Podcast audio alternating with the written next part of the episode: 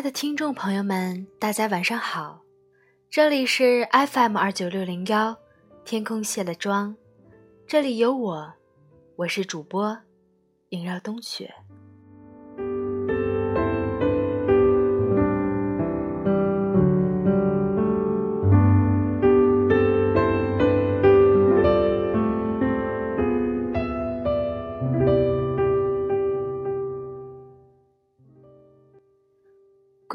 爱上了一个几乎所有人都认定的人渣，但是她爱得死去活来。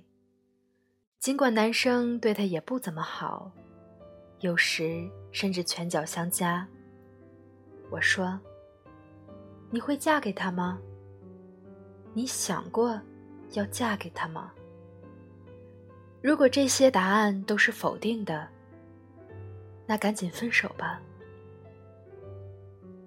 他不屑的一笑说：“谈个恋爱也要这么功利吗？恋爱就一定要结婚吗？我就要趁着年轻，多谈几场不以结婚为目的的恋爱。能在爱情中浪费时间，想想就美好的不得了。”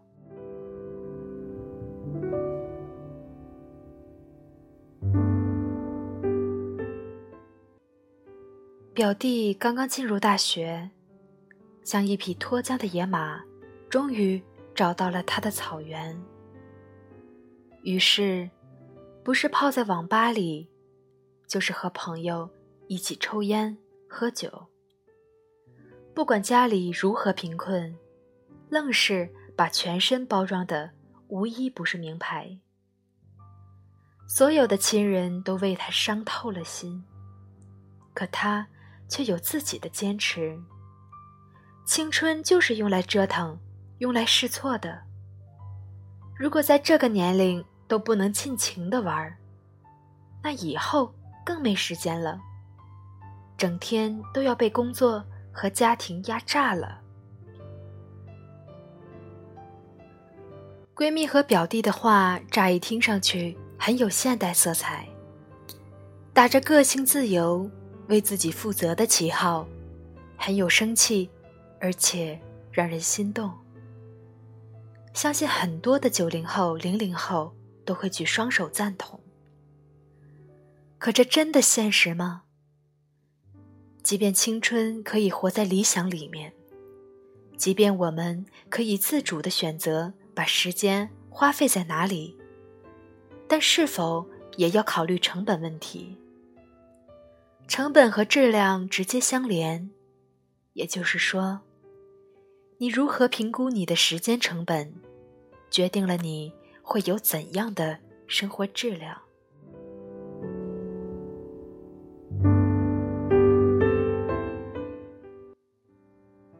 青春太宝贵了，它的宝贵性恰恰就在于它是一粒种子，你能否茁壮成长？为他人撑起一片天，全都是这个阶段奠定好了的。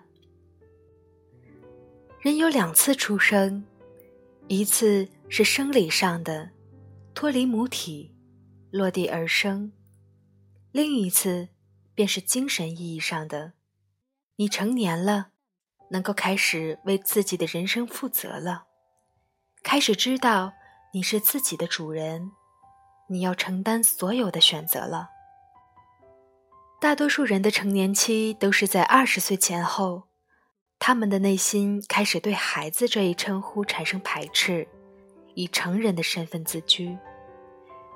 如果说我们无法选择自己的第一次出生，那么我们完全可以掌控自己的第二次出生。我们也有权利和义务这么做。如何在这个起点上？有一个华美的转身非常重要，而放眼现在，又有多少正值年轻的人，再一次丧失这个选择自我的机会呢？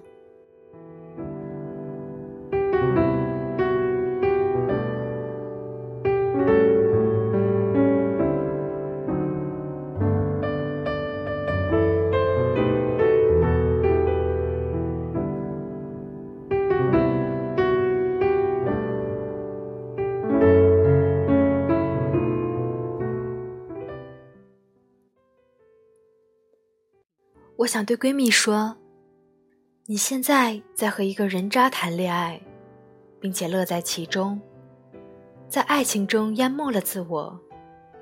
那么，等你下一次再选择男人时，也有极大的可能会遇到同样类型的人，因为你的爱情观不会因为男人而变化，而且。”一个女生在她的婚姻上花费精力最好的时间，就是在结婚之前。在你觉得恋爱可以随便谈的同时，你已经拒绝了优质的婚姻。我想对表弟说：如果大学四年你一直这样过，我确定你的三十岁依然会是这种状态，很可能一事无成。你觉得现在浪费时间没什么，等你想要工作时，自然就会投入。这简直是异想天开。而且现在和你一起吃饭喝酒的朋友，也许将来你需要他们时，一个都找不到。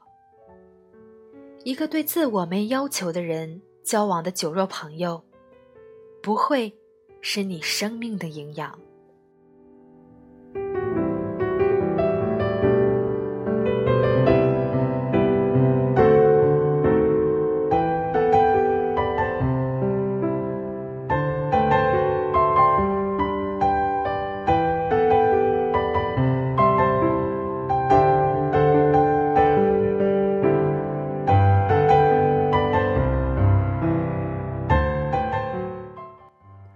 谁都浪费不起时间，尤其在生命新的起点上。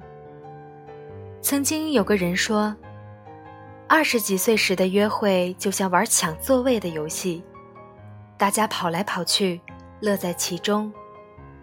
但到了三十岁左右，音乐就停了，大家一个接一个的开始坐下。我不想成为唯一站着的人。可如果你没在二十几岁时积累足够多的资本，想找个地方坐，未必真的能坐下。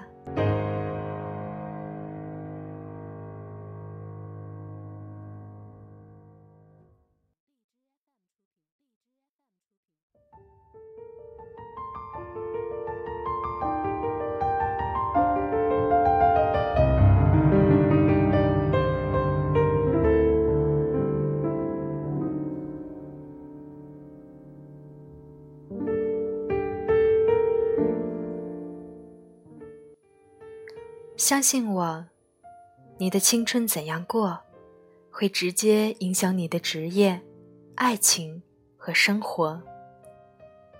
我遇到过几个青春过得很糟，但到三十几岁试图爬起来的人，有的用了多于别人几十倍的力气，才有了点起色；而有的，即便是爬了起来，也一眼。便让人看出漏洞，觉得不健全。青春，谁都浪费不起。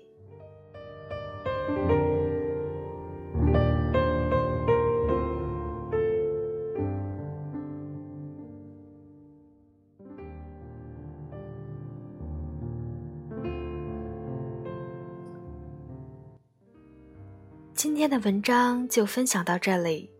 感谢大家的收听，我们下期再见。